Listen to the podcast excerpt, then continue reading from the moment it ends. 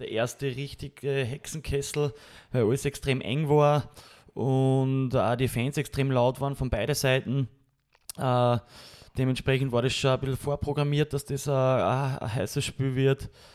Ähm, ich glaube, dass sogar mit unser bestes Spiel in der Anfangsphase war. Willkommen beim GAK Adventkalender Podcast. 24 Tage, 24 rote, 24 Spiele aus unserer Reise durch das Unterhaus. Spiel 13.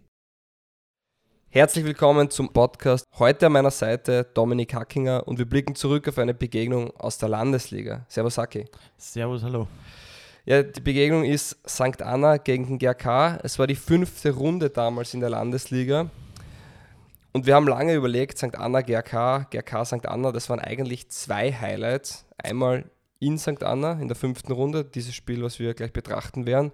Aber auch das Heimspiel im Frühjahr, ORF-Live-Spiel ich glaube Sonntag 10.30 Uhr war es damals, volles Haus, ähm, ein Erfolg. Welches war für dich persönlich emotionaler oder ist stärker hängen geblieben? Ähm, emotional waren beide, weil beide extrem wichtig waren. Äh, aber ich glaube, der Spielverlauf äh, war in St. Anna äh, wesentlich interessanter und, und emotionaler für uns. Ähm, aber dadurch beide Spiele extrem wichtig waren äh, erinnert mich, und erfolgreich waren, erinnere ich mich gerne an beide zurück. Das ist schön, dass wir auch die richtige Partie dann quasi gewählt haben. Kommen wir gleich zum Spiel. Volles Haus auch in St. Anna, 2650 Zuschauer, ein Fußballkrimi vom Feinsten und wie du richtig gesagt hast, ein 2 zu 1 Erfolg für uns. Ähm, an was kannst du dich von dieser Partie noch erinnern? Was sind deine stärksten Erinnerungen zu dem Spiel?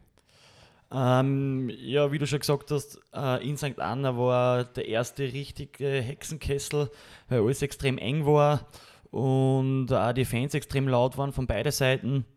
Äh, dementsprechend war das schon ein bisschen vorprogrammiert, dass das ein, ein heißes Spiel wird.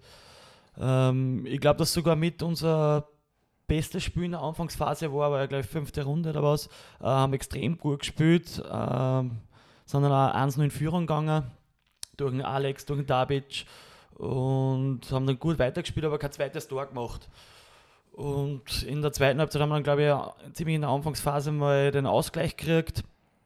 Und wir haben aber eigentlich ganz gut weitergespielt und haben uns die ganze Zeit noch vorbeitscht und wir haben halt trotzdem schon den alljährlichen Druck gespürt, dass wir gewinnen müssen. Dementsprechend wollten wir da gewinnen und äh, ja, schlussendlich ist super gut für uns ausgegangen.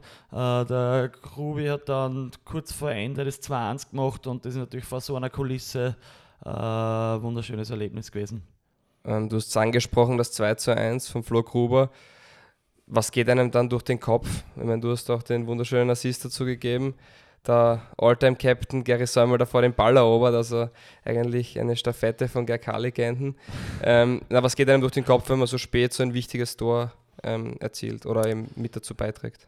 Ja, ähm, das ist äh, einer der schönsten Gefühle. Nur dazu, äh, wenn ein Spiel eng ist und natürlich wichtig ist, äh, durch den Kopf geht dann nicht wirklich noch viel. Einfach, man verspürt nur Freude und Adrenalin. Ähm, stimmt, jetzt, wo du es angesprochen hast, der Säume war da auch extrem involviert, hat im Ball gekämpft. Ähm, nein, es war ein unglaubliches Gefühl. Äh, muss ich sagen, wir sind dann, glaube ich, extrem gut eingestartet mit fünf Spiele, vier Siege. War natürlich auch wichtig, weil wie jedes Jahr, wenn man aufsteigt, äh, weiß man eh nicht, wo man steht. Und dementsprechend haben wir sozusagen das erste Drittel der, der Herbstsaison positiv abgeschlossen und ähm, ja, nachdem jeder Sieg wichtig war, war der, glaube ich, äh, extrem wichtiger. Es war ein extrem wichtiger Sieg, auch wie sich am Ende der Saison gezeigt hat. Man ist Meister geworden und ist aufgestiegen, sechs Punkte vor St. Anna. Zu diesem Zeitpunkt war St. Anna noch gar nicht Spitzenreiter, hat man aber schon ahnen können, dass es ein Duell zwischen dem GRK und St. Anna in der Liga wird? Ich glaube, ahnen nicht. Also, man hat ein paar andere am Zettel gehabt. Volzberg war ganz vorne dabei, Lebring, was ich mir erinnern kann. Aber natürlich auch St. Anna, weil die ja die letzten Jahre äh, vorne dabei waren.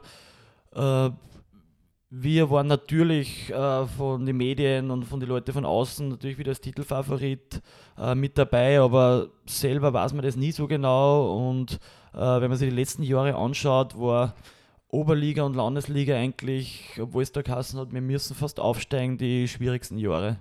Dementsprechend ist es im Vorhinein immer, immer schwer zu sagen, wer wirklich vorne mitspielt.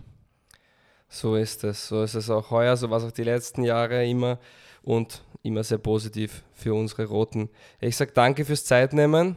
Ich sage danke für in Erinnerung schwelgen und alle, die noch mehr über dich wissen wollen, du warst ja auch schon Gast beim Grazer Stadtclub-Gespräch, Episode 7. Ähm, wer das noch nicht gehört hat, auf alle Fälle eine Empfehlung meinerseits ähm, auf Spotify, Apple Podcast, überall, wo ihr einen Podcast hört, ist das verfügbar. Ich sage danke. Hast du vielleicht noch eine letzte Message an die GRK-Familie? Ja, äh, nachdem es schon sehr weihnachtlich ist, äh, wünsche ich allen äh, frohe Weihnachten, einen guten Rutsch ins neue Jahr und äh, wir werden unsere Kräfte bündeln. Ich hoffe, ihr auch und dann greifen wir im Frühjahr wieder gemeinsam an. Genauso ist es. Vielen Dank, dir auch eine frohe Weihnachtszeit. Danke. Wie habt ihr dieses Spiel erlebt? Verratet es uns gerne auf Facebook, Instagram, Snapchat oder TikTok. Wir sind der GRK 1902 und dank euch der Grazer Stadtclub.